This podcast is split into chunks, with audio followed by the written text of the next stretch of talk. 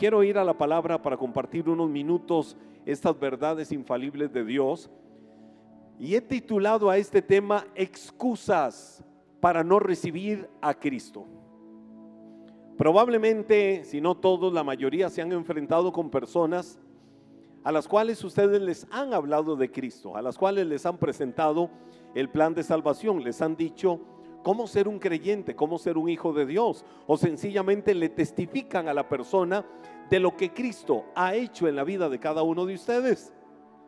Y entonces hay personas que tienen su corazón endurecido y ustedes dicen, pero ¿cómo es posible que esta persona tenga su corazón tan duro? Normalmente hay excusas en el corazón de la gente para no recibir a Cristo. Y quiero ir enumerando estas dos semanas eh, excusas. Es parte de la dinámica y la práctica a lo que nos encontramos a diario y muchas situaciones de lo que voy a estar compartiendo eh, suceden aún en la propia vida de ustedes y Dios va a hablar y Dios va a ministrar por las verdades de su palabra. ¿Cuál es la primera excusa que yo me encuentro de gente que dice, yo no recibo a Cristo? Una de las primeras excusas o la primera que yo enlisto o enumero es, es muy difícil ser cristiano.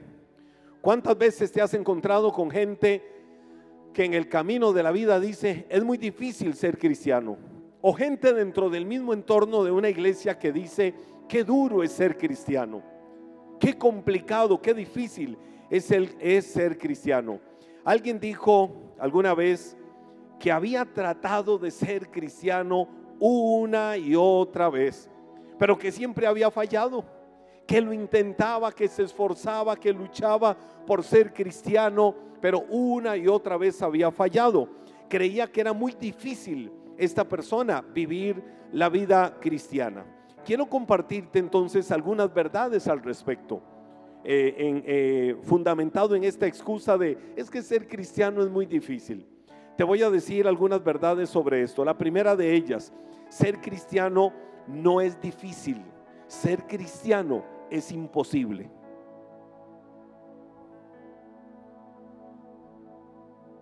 Ser cristiano no es difícil, ser cristiano es imposible cuando lo estamos basando en nuestra propia fuerza. Cuando quieres ser cristiano por tu propia fuerza, cuando quieres ser cristiano por tu propio esfuerzo, se te vuelve difícil e imposible. El libro de Proverbios, capítulo 3, los versículos del 5 al 8, la palabra nos dice algunas verdades sobre esto.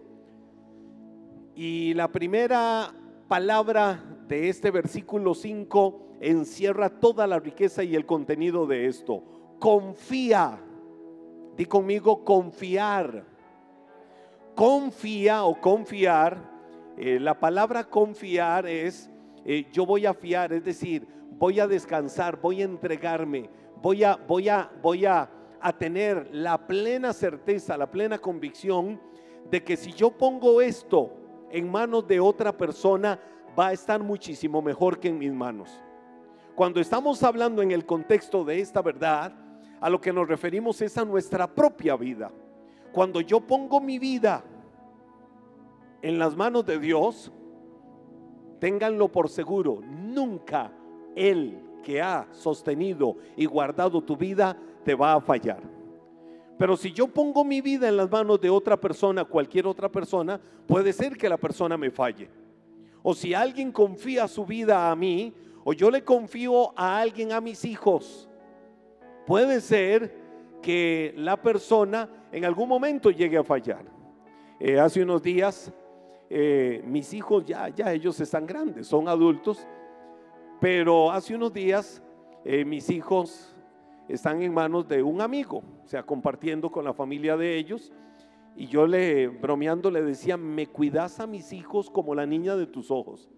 Me decía, vos sabés que yo los cuido mejor que a los míos. Yo digo, descanso y confío en eso. Llega uno de mis hijos, llega Josué de buena manera, como contando un chiste, diciendo, ¿vieron lo que pasó? Íbamos en el pickup donde nos llevaba fulano y me dijo que me fuera en el cajón. Y cada vez que pasaba por un reductor de velocidad, pasaba rápido con ese carro y yo brincaba atrás.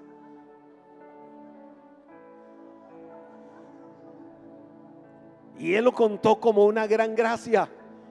Y yo dije, este desgraciado me dijo que me iba a cuidar a mis hijos. Y ahora me doy cuenta que estaba exponiendo a uno de mis hijos a un riesgo, a un peligro. Me las va a pagar. No sabe con quién se metió. a mí me dio risa, pero a la vez me dio preocupación. Yo dije, o sea, no puedo confiar del todo en esta persona para eso. Pero qué rico cuando la palabra viene y nos dice a nosotros, confía. ¿Y confiar en quién? Confía en el Señor. Y la Biblia dice, con todo tu corazón. Es decir, no confíes a medias, no confíes una parte de tu vida. Lo que la Biblia dice es confía con todo tu corazón, a plenitud, totalmente. Luego viene y dice, lo dijo el sabio Salomón, no dependas de tu propio entendimiento todos tenemos entendimiento, todos tenemos sabiduría, todos tenemos un grado de independencia que queremos tener en la vida. Pero la Biblia dice, confía en el Señor con todo tu corazón.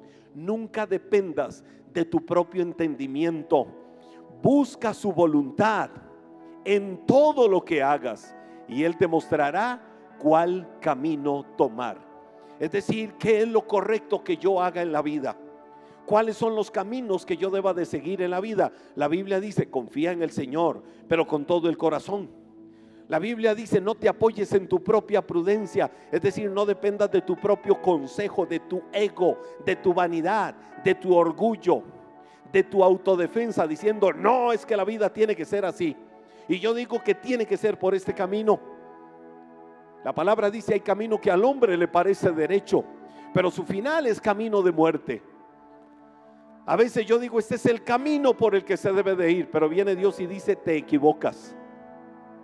Cuando el pueblo de Israel sale de la tierra de Egipto, iban para la tierra de, de Canaán, era muy fácil geográficamente entender que ellos estaban en la tierra de Gosén.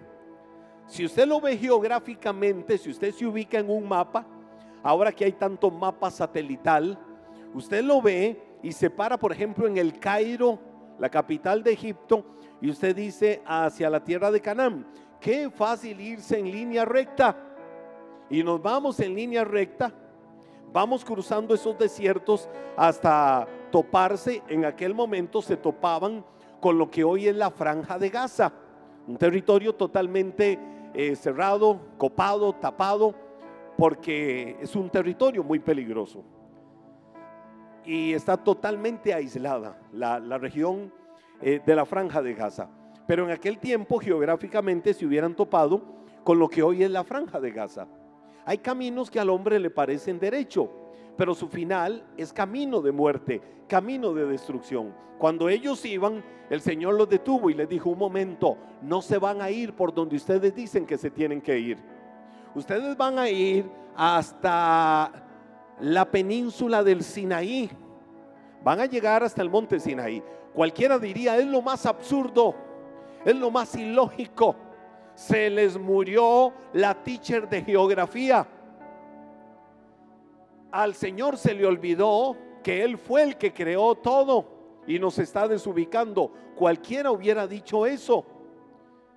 Eso es como decir, voy para Punta Arenas Ah, ok, va para Punta Arenas. ¿Y cuál es la ruta que va a seguir? ¿Cuál es el Waze mental que va a seguir? Me voy a Turrialba, brinco a Siquirres, de ahí brinco a Guapiles, de Guapiles brinco allá a Río Frío, cruzo por toda la zona norte de San Carlos, eh, bajo a Cañas, a Tilarán, a Cañas y me devuelvo a Punta Arenas.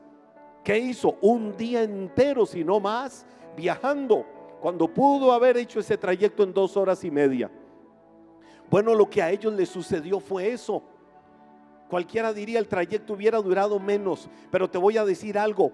Eh, aunque a veces yo sienta que es más rápido y es más fácil de la manera en que yo diga, nunca dejes de hacer la voluntad de Dios cuando Él te dice cuál es el camino por el que debes de ir.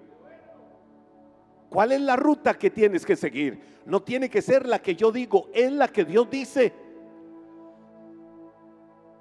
cuando Abraham y Lot estaban allá en aquellas cumbres eh, jordanas viendo hacia la tierra prometida, Abraham solo se quedó en silencio.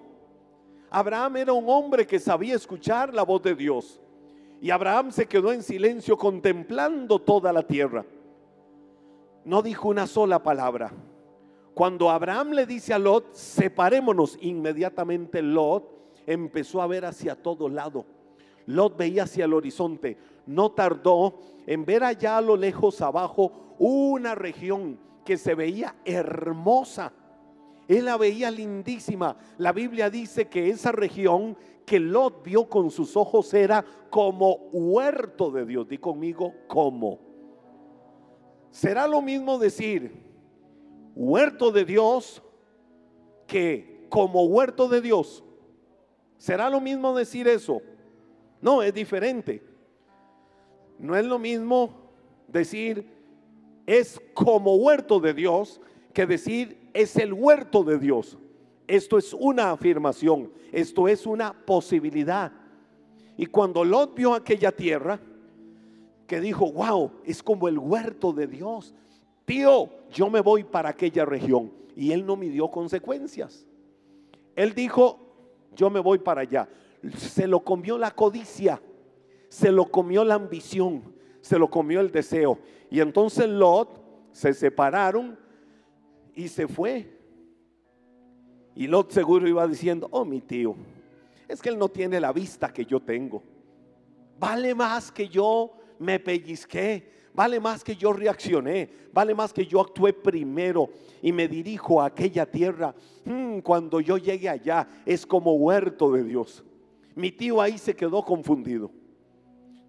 Abraham se quedó ahí en silencio. Y vino Dios y le habló. Y le dijo, Abraham, ahora, alza tus ojos y mira. Abraham alzó sus ojos y empezó a mirar.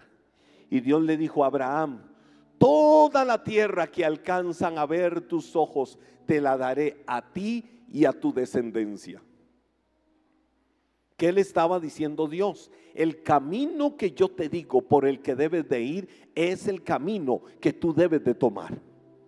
Pero Lot se fue por su propio camino. Ustedes saben muy bien cómo se llamaban las tierras que eran como, no huertos, sino como huertos de Dios a las que Lot llegó. ¿Cómo se llamaban esas tierras? Se llamaban Sodoma y Gomorra. Llegó al lugar más corrupto, llegó al lugar más terriblemente corrupto sobre la faz de la tierra. Pero a él le pareció bonito a él le pareció hermoso, a él le pareció bello, a él le pareció, wow, lo más grande. Pero cuando llegó se encontró con una pesadilla, tanto que tiempo después su tío Abraham tuvo que ir con su ejército de servidores a rescatar a Lot para que no mataran a su sobrino, para que no sufrieran todo lo que estaban empezando a sufrir en aquellos lugares. Mire, era una tierra tan corrupta que llegaron unos ángeles a la tierra de Sodoma y Gomorra y los hombres de Sodoma y Gomorra, ¿sabe qué fue lo que quisieron hacer? Violar a aquellos ángeles personificados que llegaron por el grado tan impresionante de corrupción que había en esos lugares, en Sodoma y Gomorra. La Biblia dice Confía en el Señor con todo tu corazón. No dependas de tu propio entendimiento. Busca su voluntad en todo lo que hagas y Él te mostrará cuál camino tomar. No te dejes impresionar por tu propia sabiduría. Estás sentado ahí en la oficina. Muchos frente a su escritorio y vuelven a ver para atrás y dicen, wow, este título que me galardona, los títulos no son malos.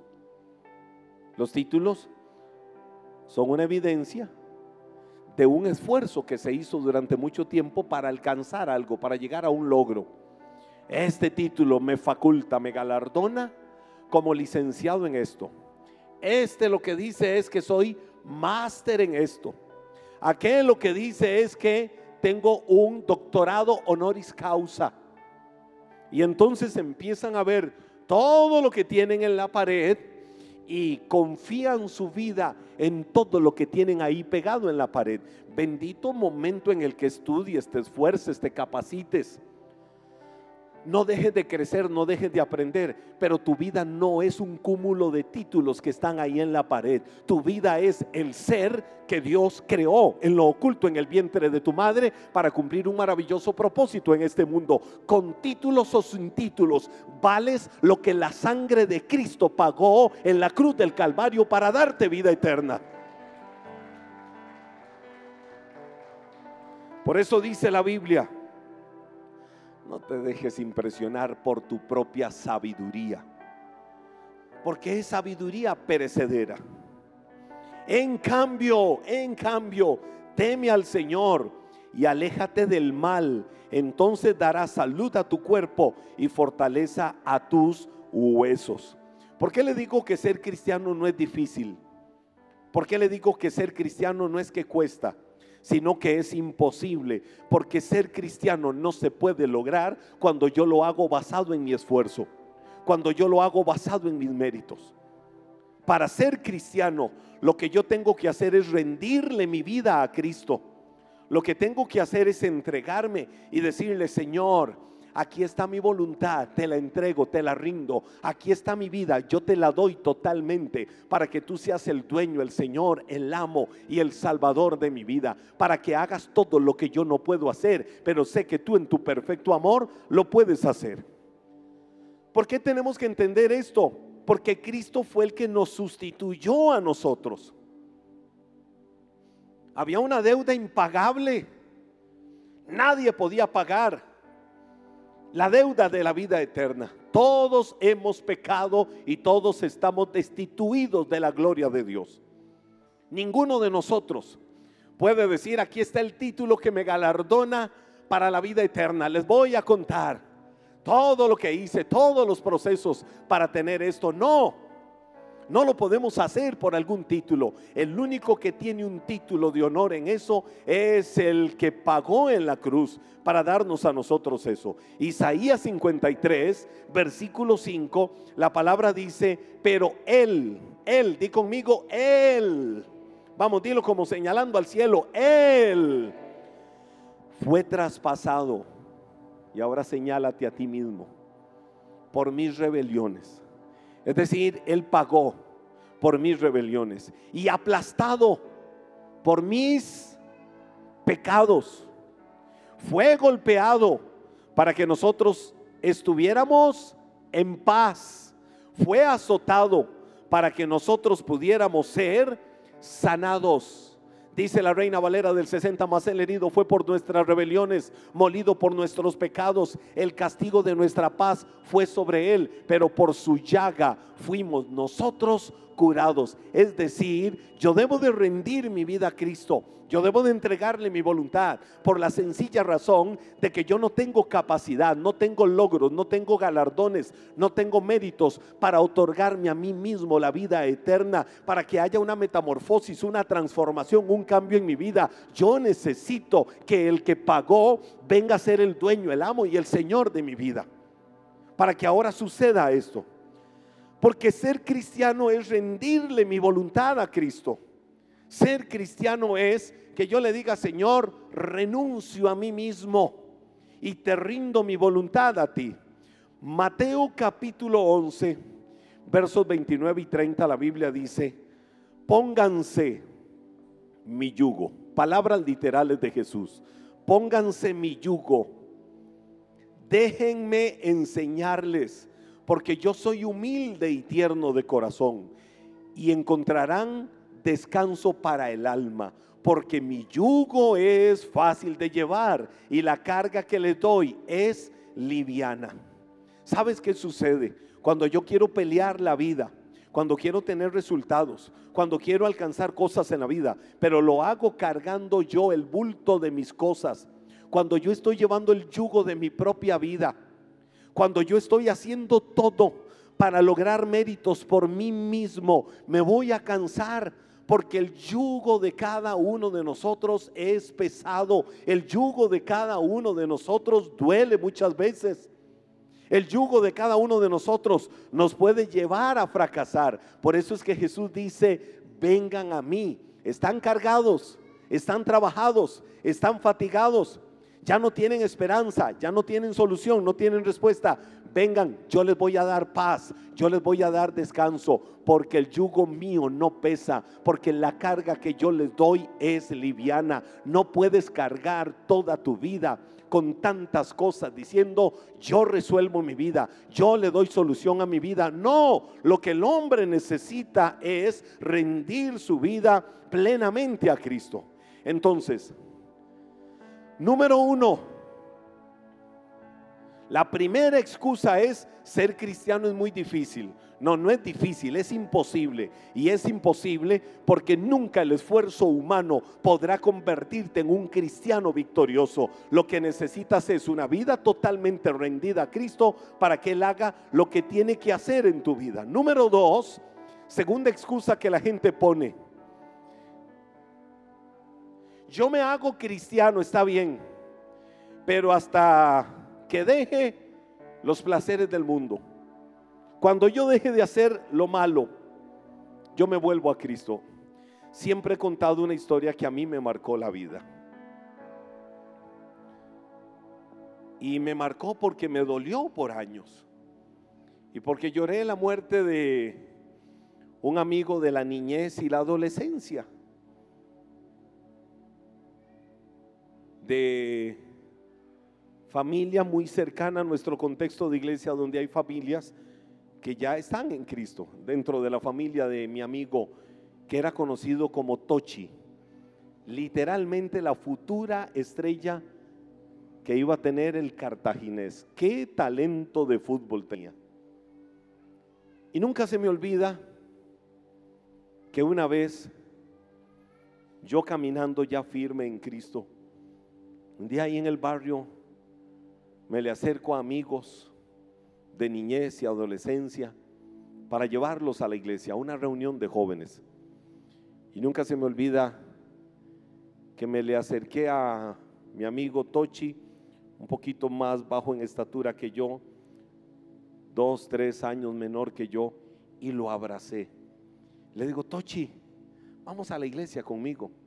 Vieras qué chiva, vamos a ir a, a una actividad de jóvenes y eso va a estar muy bonito y va a estar tremendo. Y me dice, sí, sí, sí, sí, sí, sí, claro, yo voy con vos. Le digo, ¿en serio? Vamos. Me dice, sí, sí, yo voy con vos. Vení, búscame cuando yo cumpla 40 años y haya hecho cualquier cantidad de desmadres con mi vida. Y después de eso voy con vos a la iglesia, te lo prometo. Esas fueron las palabras de Tochi. Menos de una semana después, explota una fábrica de juegos pirotécnicos en Kirkot y uno de los cuatro muchachos carbonizados era Tochi. Me partió el alma la muerte de mi amigo Tochi. Me dolió.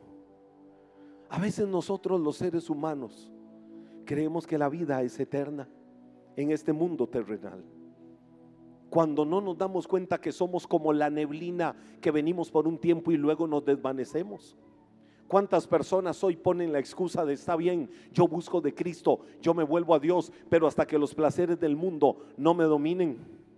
Te voy a decir algo, aunque haya un sincero deseo de romper con una vida gobernada por el mundo, con una vida gobernada por los placeres, el paso vital que el ser humano necesita no es solo el deseo, el paso vital que el ser humano necesita no es solo decir sí lo voy a hacer, el paso vital que el ser humano necesita es entregar su vida a Cristo para reconocerlo como Señor y Salvador. Dios lo único que quiere de cada persona es el corazón el corazón de cada persona para Él, Él y solo Él, tener la gloria de cambiarlo con su poder, con su amor y misericordia. El ser humano no puede cambiarse a sí mismo.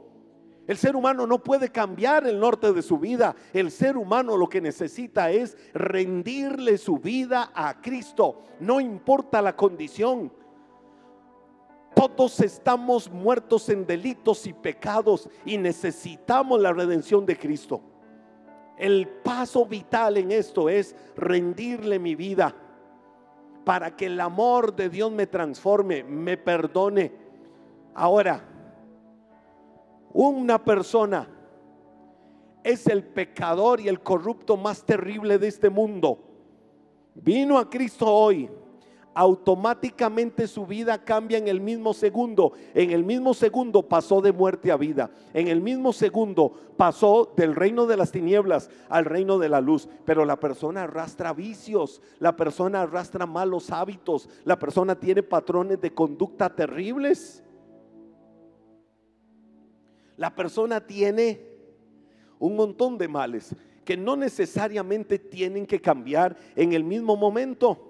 Entonces, lo único que Dios pide es el corazón rendido ante Él para reconocerlo como Señor y Salvador y que sea sellado por la sangre de Cristo. A partir de ese momento va a comenzar la aventura de la nueva naturaleza, de ir formándose en la nueva naturaleza y en la vida de bendiciones. Todo esto va a venir por añadidura. La persona entra a un programa de discipulado en nuestro caso, la persona la llevamos a un encuentro, que se incorpore a un grupo de conexión. Luego la persona entra a academia, donde empieza a conocer de Cristo, donde empieza a conocer en la práctica lo que Dios puede hacer en su vida.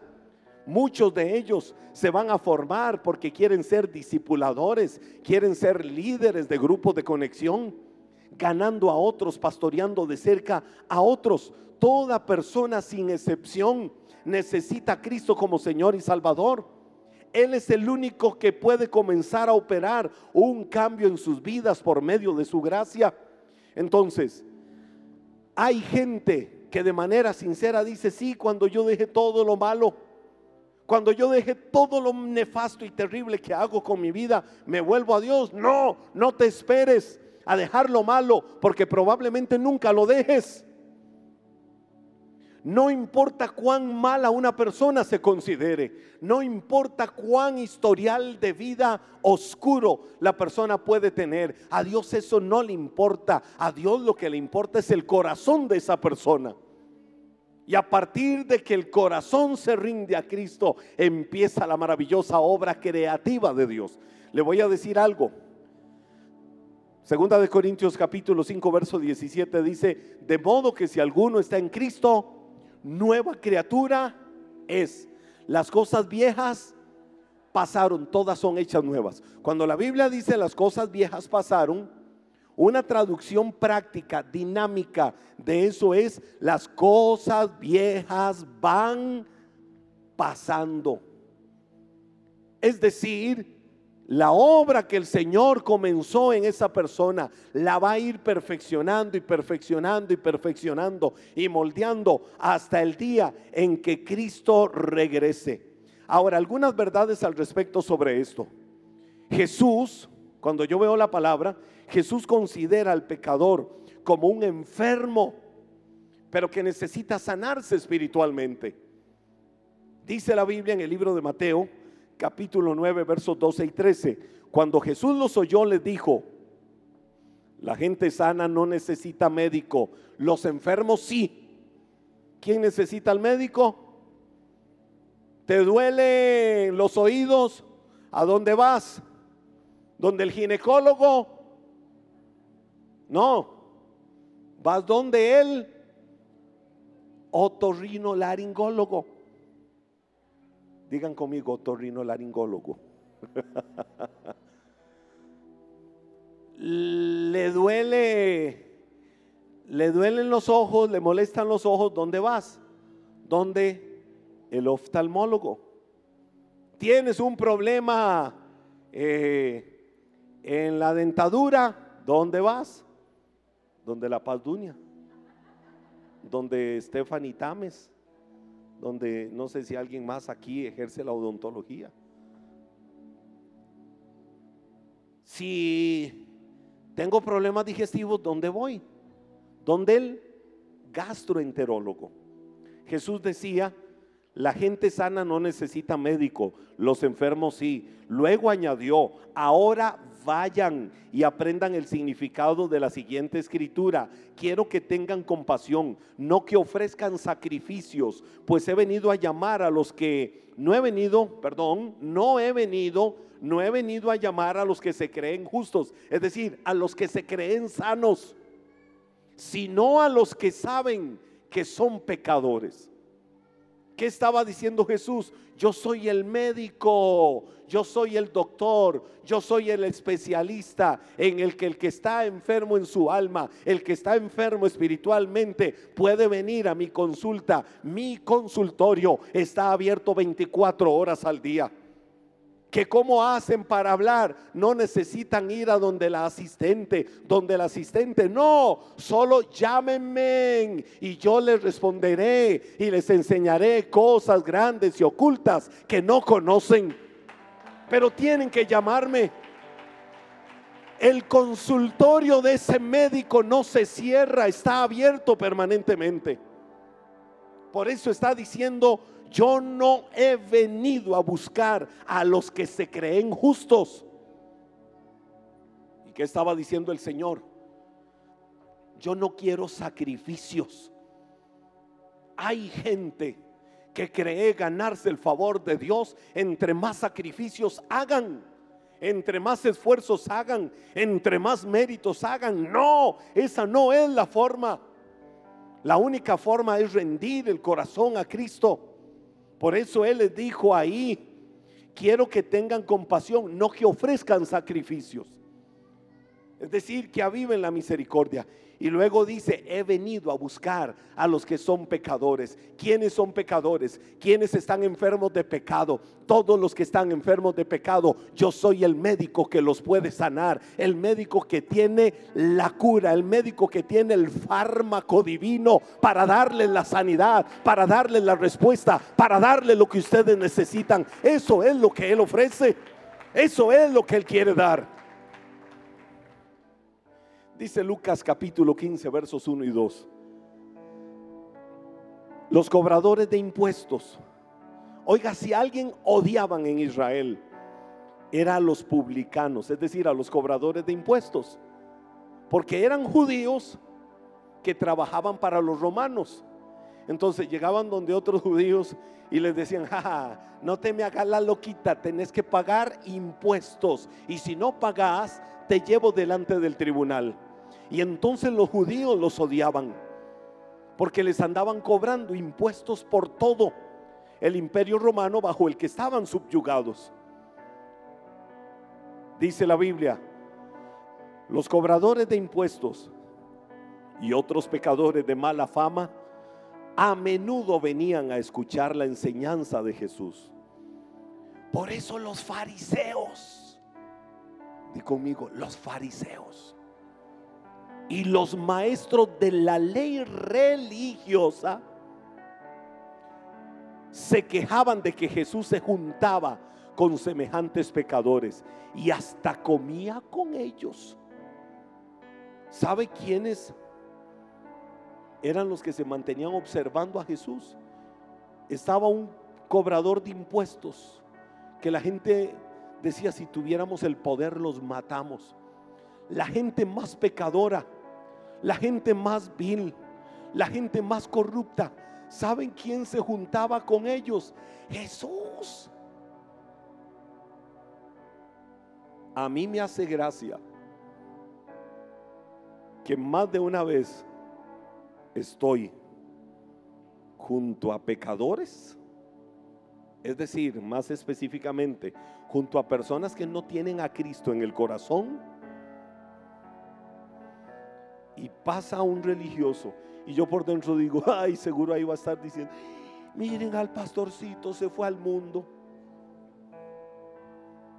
Pero eso a mí, ahora, porque yo sé mi testimonio, porque yo sé que debo y que no debo de hacer. Y porque yo sé que la Biblia me dice, la luz brilla en las tinieblas y las tinieblas no prevalecen contra ella. Yo no puedo ser la sal de la tierra para ustedes. Yo tengo que ser la sal de la tierra allá afuera. no puedes venir a ser la sal de la tierra acá en la iglesia. No puedes ser el sazonador que necesita el arroz de la vida dentro de la iglesia. Tienes que ser la sal de la tierra allá afuera. Tienes que ser la luz que se pone encima de una mesa para que alumbre.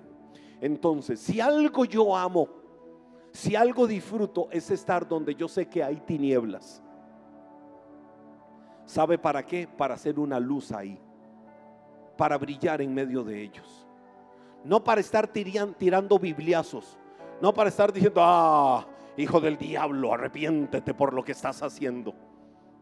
Me he ganado en mi vida cualquier cantidad de gente sin Cristo porque no me ven como el religioso que está allá a lo lejos señalando y diciendo, mira a los pecadores. No, estoy en medio de ellos. Y siempre en mi corazón con una actitud de oración, Dios, ábreme puertas, ábreme puertas, dame la gracia delante de ellos, para que por testimonio yo pueda ser una luz para sus vidas. Y así he logrado traer gente acá a la iglesia. No pocos, para que vuelvan su corazón a Cristo. Y algunos aquí presentes son discípulos del Señor, que los hemos ganado allá afuera. Porque la iglesia tiene que ser una luz. Pero esa manada de religiosos, cuando Jesús estaba sentado con los pecadores, estaban por allá los fariseos, estaban los maestros de la ley, estaban los grandes sacerdotes diciendo, ah, mírenlo contaminándose con los pecadores miren qué sucios, miren qué corrupto. En medio de ellos está en lo peor del pecado. ¿Qué decía Jesús? Son sepulcros blanqueados, porque por fuera se ven blanquitos, pero por dentro están podridos. Y si algo Dios abomina, es a los religiosos.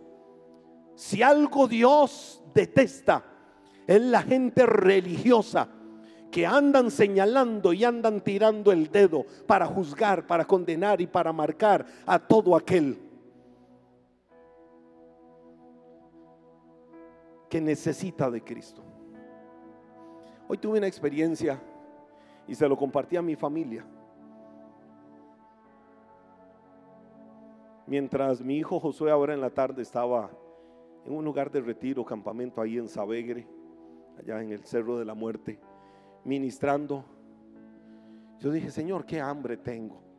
O Josué o mi estómago. Y me escapé. Y me fui a buscar un lugar donde comer. Hay una sodita en, en medio de la naturaleza. Cuando estoy en esa sodita, estoy en el lugar, estoy comiéndome ahí un plato típico un casadito delicioso, entra alguien y hace y me ve, iba con un micrófono en la mano y detrás de él un camarógrafo en ese lugar allá metido en el Cerro de la Muerte. Y me dice, mejor no hago como él hizo. Oh, usted aquí. Y me saludó. Es una persona evidentemente sin claridad de su identidad sexual y muy evidente en su parte externa. Y me dio, oh, usted aquí, en su forma, en su modo, en su estilo, en su... Y donde yo lo veo, le digo, ay, hola, ¿qué tal? Oh, y le dice al camarógrafo, eh, ¿usted sabe quién es él? Él es fulano de tal, así que salen esto, ta, ta, ta, ta, ta, ta. Y es un periodista de uno de los medios de comunicación del país. Yo me levanté de la mesa y él me extendió la mano. Yo no le extendí la mano, yo lo abracé. Y lo abracé con un buen abrazo y le dije, qué gusto verte, saludarte. Y a partir del momento en que lo abracé me dice, pastor, qué bendición estar aquí con usted. Ya me dijo pastor me dice, yo soy fiel en sus redes sociales. Yo lo sigo siempre a usted en sus redes sociales. Y me, hasta me dijo, me quiero tomar una foto con usted. Y le digo, claro, con todo gusto. Después le, me dio la foto, se la compartí a mi familia, les conté y yo dije, él necesita de Cristo. El de cuello blanco con su corbata, con su apariencia, necesita de Cristo. Todos en la condición que hayamos llegado, sintiéndonos la Coca-Cola perdida en el desierto. No, que me paguen por ese comercial. Corten. sintiéndonos lo más grande, necesitamos de Cristo, por cuanto todos hemos pecado, todos estamos destituidos de la gloria de Dios. Entonces, no haga selección de personas a las cuales hablarles de Cristo. Unos están muertos en delitos y pecados por esto, otros por esto, otros por esto, otros por esto, otros por esto. Al final de cuentas, el camino de todos es la muerte eterna. La única manera es abrir el corazón y reconocer a Cristo. Luego el cambio, la transformación, lo que tenga que venir, Dios se encarga de hacerlo. Pero Dios lo que quiere es el corazón de toda persona.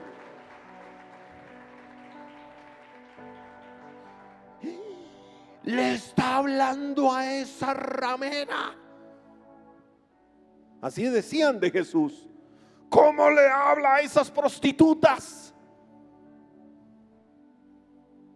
Porque no entendían, porque son religiosos. Por eso Jesús decía, hagan lo que ellos le dicen, pero no lo que ellos hacen.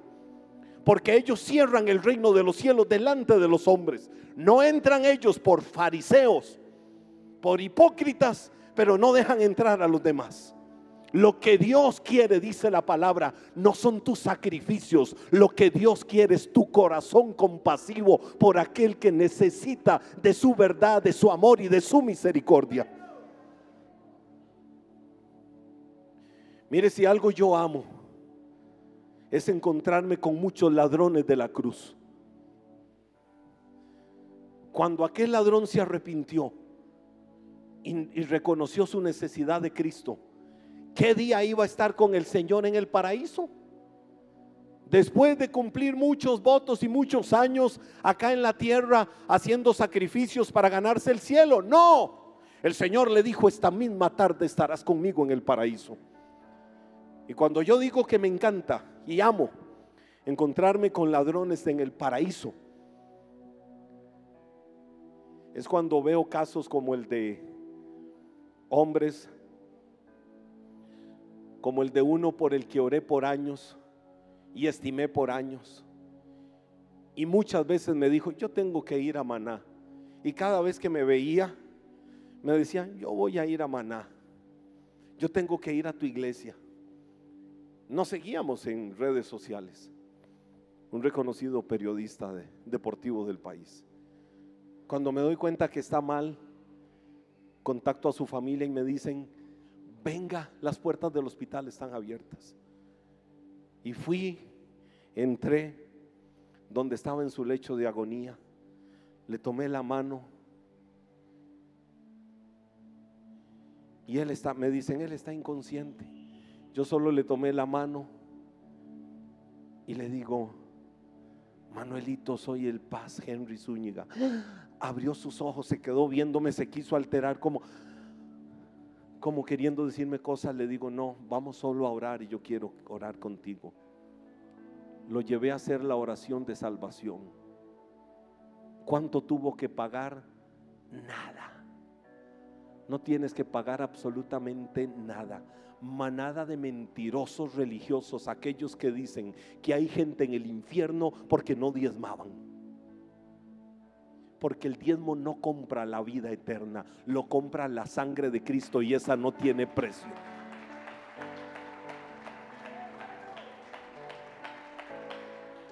Pero de todas maneras, honra a Dios siempre. Honra a Dios siempre. Y a ese hombre lo llevé a aceptar a Cristo. Pocas horas después me dan la noticia, murió. yo dije, wow, Señor Vestiduras blancas resplandecientes están sobre ese hombre. cuando pudo haber tenido muerte eterna. ¿Cuántos a tu lado, cuántos cerca tuyo están pereciendo sin Cristo? Están muriendo sin Dios. Y necesitan de su gracia. Y necesitan de la gente que les diga cómo venir a Cristo y cómo reconocerlo a Él como Señor y Salvador de su vida. Aquella manada de hipócritas religiosos decían Jesús sin vergüenza se junta con los pecadores. A Jesús no le importaba porque sabía que les estaba dando la vida eterna. El primer libro del Nuevo Testamento. ¿Cuál es el primer libro del Nuevo Testamento? El Evangelio de Mateo. ¿Quién era Mateo? Un cobrador de impuestos. ¿Quién era Mateo? Un publicano. Un despreciado por los de Israel. El Señor lo vio con ojos de amor, con ojos de misericordia. ¿Cómo terminó Mateo siendo uno de los doce de Jesús? Y uno de los doce apóstoles que cambiaron la vida de la humanidad. Y uno de los escritores de las verdades reveladas de Dios para nuestras vidas y que podemos disfrutar hoy acá. Lo vil, lo bajo, lo menospreciado del mundo puede ser escogido por Dios para avergonzar a los grandes doctos religiosos de este mundo. Y esos son los que Dios busca y quiere.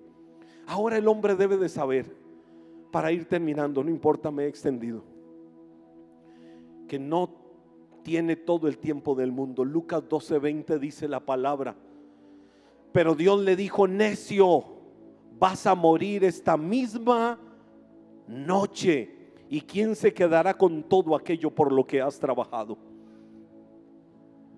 ¿A quién estaba hablándole Jesús?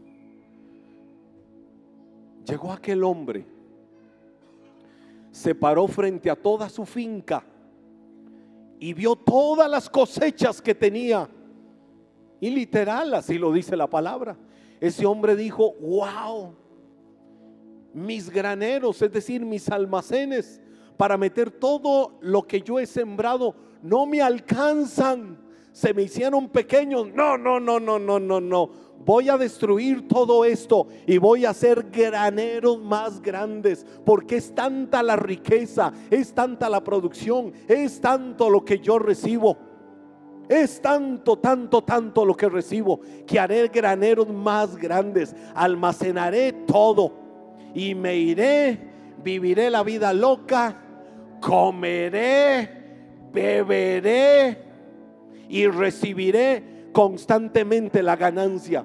Te voy a decir algo, no es malo prosperar, no es malo que fructifiques. Es más, es la voluntad de Dios bendecirte, es la voluntad de Dios que seas fructífero, es la voluntad de Dios que seas engrandecido, engrandecida, es la voluntad de Dios que el negocio que tienes se engrandezca y fructifique. Pero ese hombre dijo, wow, tengo tanto que a partir de hoy voy a vivir la vida loca comiendo, bebiendo y que venga toda la riqueza. Fue donde Jesús le dijo, necio, esta misma noche vienen a pedir tu alma y todo lo que tienes de quién será. Te crees eterno, pero esta noche vas a morir. Le pasó lo de aquel hombre. Eso, eso es solo una historia. Dos amigos les encantaba jugar fútbol y eran apasionados. Pero muere uno y se va al cielo. El otro amigo se queda aquí sufriendo. Una vez el otro tiene un sueño y en el sueño se presenta a su amigo y le dice, pero estás muerto, ¿qué haces aquí? No, he venido a decirte que el cielo es hermoso, que el cielo es bello, allá, wow, todo es perfecto. Y en el sueño el amigo le dice, y contame, hay, hay, campeonato de fútbol en el cielo. Y le dice, sí, te quiero contar precisamente eso. El domingo en la final y va de titular. Algunos lo captaron. Los demás pregunten después. Ponte de pie. Muchos se han vuelto necios porque creen que la vida es eterna. Pero muchos necesitan de Cristo hoy. Dios no le pide al hombre condiciones, solo le pide el corazón para liberarle de la esclavitud del pecado.